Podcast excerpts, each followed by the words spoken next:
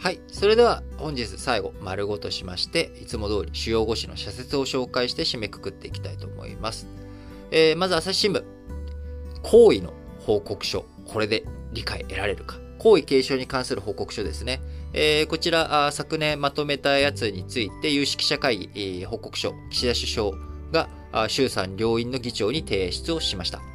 えー、現在、そして将来の国民の幅広い支持を得られるか大いに疑問がある内容だというふうに朝日新聞、えー、論じておりまして、えー、非常にね、あの、僕も一部賛成する部分もあれば、いや、一部それは違うんじゃないかなって思うこともあったりとかですね。あの、まあ、幅広く議論を理解していく上で、あの、僕個人としては非常に読む価値のある社説だなと思いました。えー、特にですね、えー、旧宮家の人々、えー、これね、旧宮家の皇族、皇族復帰したらいいじゃないかっていうことに対して、えー、僕はことあるごとに旧宮家っていうのは、今、その、戦後に、えー、皇族から除外されていった旧宮家の人々っていうのは、もともといつ、遡ったら天皇家、えー、になるかって言ったら、600年前に分かれてるんですよね。室町時代なんですよ。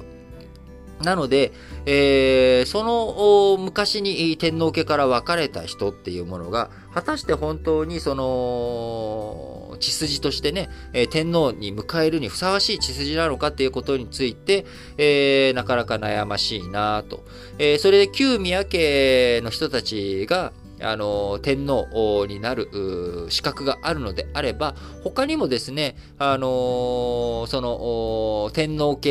えー、と、男系で繋がっているんだけれども、っていう旧貴族の家系とかもあったりすると思うので、あんまりちょっとその辺詳しくはないんですけれども、あの、そういったところを含まえていくと、僕はやっぱり安易に宮家、えー、旧宮家の人たちを受け入れればいいというふうには立たないし、じゃあ、あ女系でいいのか女系を認めればいいのかっていうと、まあ、それもね、やっぱり、ちょっと大きな問題があるよなって思って、え結局、今回の皇位継承の報告書、玉虫色というか、まあ、あんまり特に、えこれでね、安定的になんかできるのかっていうような内容になっちゃったということについて、まあ、絶望するとく、えー、朝日新聞が指摘しているということになります。えー、民主社会で天皇制は多くの国民の支持があって初めて存立する。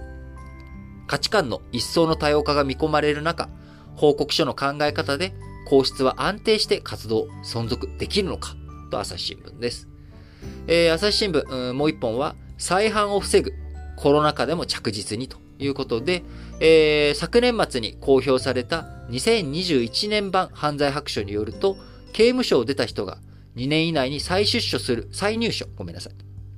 入所ですね。えー、再度、刑務所に入ってしまう割合。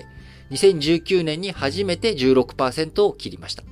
かつては20%を超す時期もあったんですけれども、えー、下がってきているということです。えー、非常にね、えー、再犯率下げていくっていうところ、その上での最初のね、2年間、え、ここで生活の基盤とかそういったものをどういうふうに組み立てていくのか。あのー、僕自身ね、やっぱり犯罪って、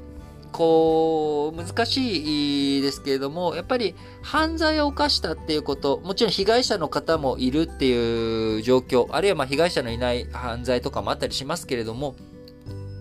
あのー、やっぱり再度落ちていったこと、ミス、それをね、え、やっぱり、なんとか社会で、え、もう一回受け入れてあげれるような世の中になっていってほしいなというふうに思います、え、チャレンジして失敗する。何もね、もちろん犯罪にまで手を染めなくても起業をうまくいかなかった。失敗するとか、えそういったこと、あるいは、あの受験とかね、いろんなところで再チャレンジするっていう場面ってあるじゃないですか。あそういった時に一度のつまずき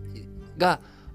すべての人生を終わらせるわけじゃないんだっていう安心感。これをどうにか世の中全体で醸成していきたいなと。で、その一つの表れとして、えー、こう再犯率を下げていくっていうところ、えー、こちらについてもね、やっぱり考えていかなきゃいけない問題だなというふうに思います。毎日新聞、カザフスタンの混乱、人面軽視の制圧許される。デモのきっかけは、年明けの燃料価格の大幅な引き上げとされるが、背景は不透明だ。物価高や貧富の格差拡大、政治腐敗への不満が人々の間で高まっていたとの指摘がある。えー、毎日新聞もう一本はオミクロン株の急拡大。より特性に即した対策を。人手不足は医療機関以外でも生じる可能性がある。介護施設やゴミ収集などの行政サービス、交通機関などの機能が停滞すれば、社会生活への影響は大きい。えー、産経新聞も、えー、ごめんなさい。産経新聞ですね。えー、産経新聞も、ロシアのカザフスタン介入。弾圧に加担した罪は重い。2014年のウクライナ、2018年のアルメニア、2020年のベラルーシと旧ソ連圏では民主化を求める大規模デモが相次いできた。ロシアや中国はこの地域での民意の表れを真摯に受け止めるべきだ。えー、産経新聞もう一歩。内村選手の引退、その功績は計り知れない。新型コロナウイルス化が広がったこの2年、スポーツには不要不急のレッテルが貼られ、東京五輪の開催も危ぶまれた。懐疑的な目を向ける世論に抗い、自ら矢面に立ったのが内村であることも忘れたくないと。いや、これで僕非常に男らしい姿だなっていうふうに思いました。あの、世の中全体がね、あの、スポーツ不要不急、東京オリンピックなんてやるべきじゃない。えトップアスリート、非難を、批判を恐れて軒並み口をつぐむ中、できないではなく、どうやったらできるかを皆さんで考えてほしいと訴えた内村さん。えー、長い競技選手としてのね、えー、終わって、この後の、えー、人生、また再び、え指導者として歩まれるのか、どんな道を歩むのか、あのまたあ、内村さんとして、内村選手としての引退、えその後新しいまた人生ね、えその中で、え我々に大きな希望とか勇気とかあ、チャレンジする姿をまた見せてもらえたら嬉しいなと思います。え読売新聞、050電話悪用、詐欺被害防ぐ仕組みが必要だ。転売で番号が取引されていることが犯人の特定を困難にしている。番号と利用者をきちんと紐づける仕組みづくりが不可欠だ。行政と業界が協力し、本人確認の徹底や転売ルールの厳格化などに取り組まねばならない。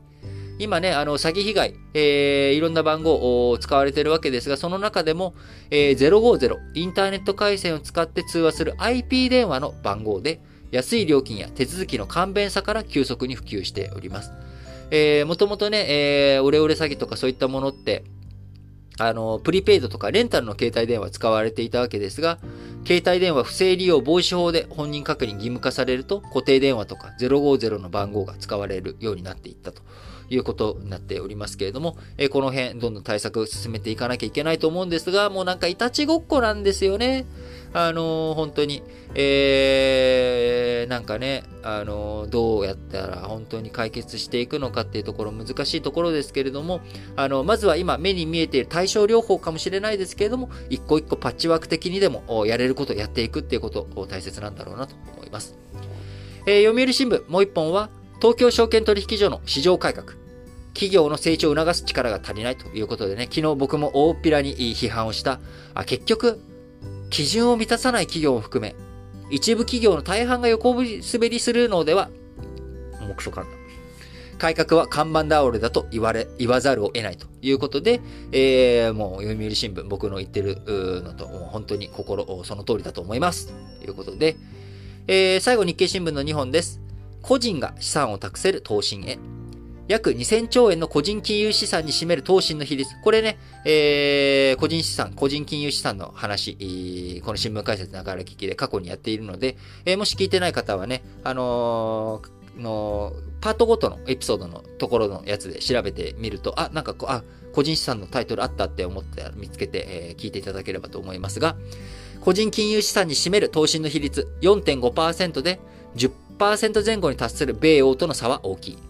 金融機関は投信を個人が安心して長期に資産を託せる金融商品に育て、貯蓄から投資への流れを後押ししてもらいたい。えー、日経新聞最後。オミクロン対策は実態見据え効果的に。オミクロン型は重症化例が少なく、従来のコロナとは似て非なるものだという指摘もある。どこまで隔離が必要なのか専門家にしっかり議論してもらい、対策に素早く反映させることが必要だということで、えー、本日も皆さん、新聞解説ながら聞きをお聞きいただきありがとうございます。えー、昨日1月12日水曜日にですね、えー、今年、えー、僕がやる勉強会、中国の歴史とヨーロッパ全史、この2つの勉強会の事前オンライン説明会を開かせていただきました。えー、こちらにね、参加していただいたあ皆さんありがとうございます。えー、本当にね、あのー、多くの方に事前説明会に参加していただき、えー、非常に嬉しく思っております。で、えー、まだまだですね、えー、枠、余裕ありますので、あのー、あ、昨日、忘れてたっていう方とかね、あ、昨日ちょっと都合が悪かったんだよっていう方に向けて、えー、またもう一日、もう一日ってちょっと用意しようかなというふうにも思っておりますし、あるいは、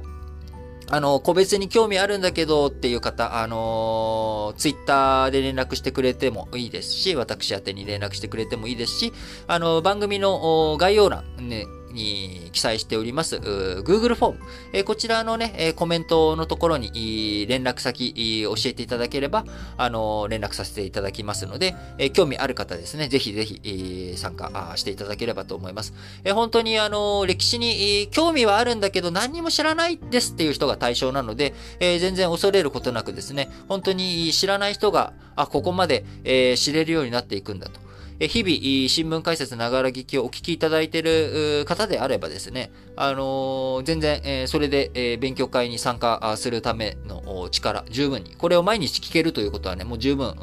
それ、え大丈夫なので。で、え知識が足りないのは全然いいんです。足りない知識を増やしていこうっていうのが勉強会の主目的ですから。あのー、ぜひね、え参加したいなっていう方、あまだまだ、募集しておりますので、えー、興味のある方はですね、ぜひ、えー、私宛にご連絡いただければと思います。えー、また、コメントね、えー、いろいろとお寄せいただきありがとうございます。昨日、えー、いつもよりもですね、あの、熱量高かった配信が、昨日、新聞解説ながら劇、各パート、えー、非常に熱量多くやったんですけれども、えー、そちらに対して、えー、結構多くのコメントいただきまして、あのー、いろいろと皆さんあ思うところあって、えー、なんかそういうふうに、喋ってくれてありがとうみたいな、あの、言われるとですね、なんか非常に恐縮だなと思いながら、あコメント、はい、読させていただきました。えー、皆さんね、まだまだあの、いろんな日々感想とか何かあれば、あの、質問なくてもですね、感想とか、あのそういったものでも構いませんので、えー、なるべく双方向的に番組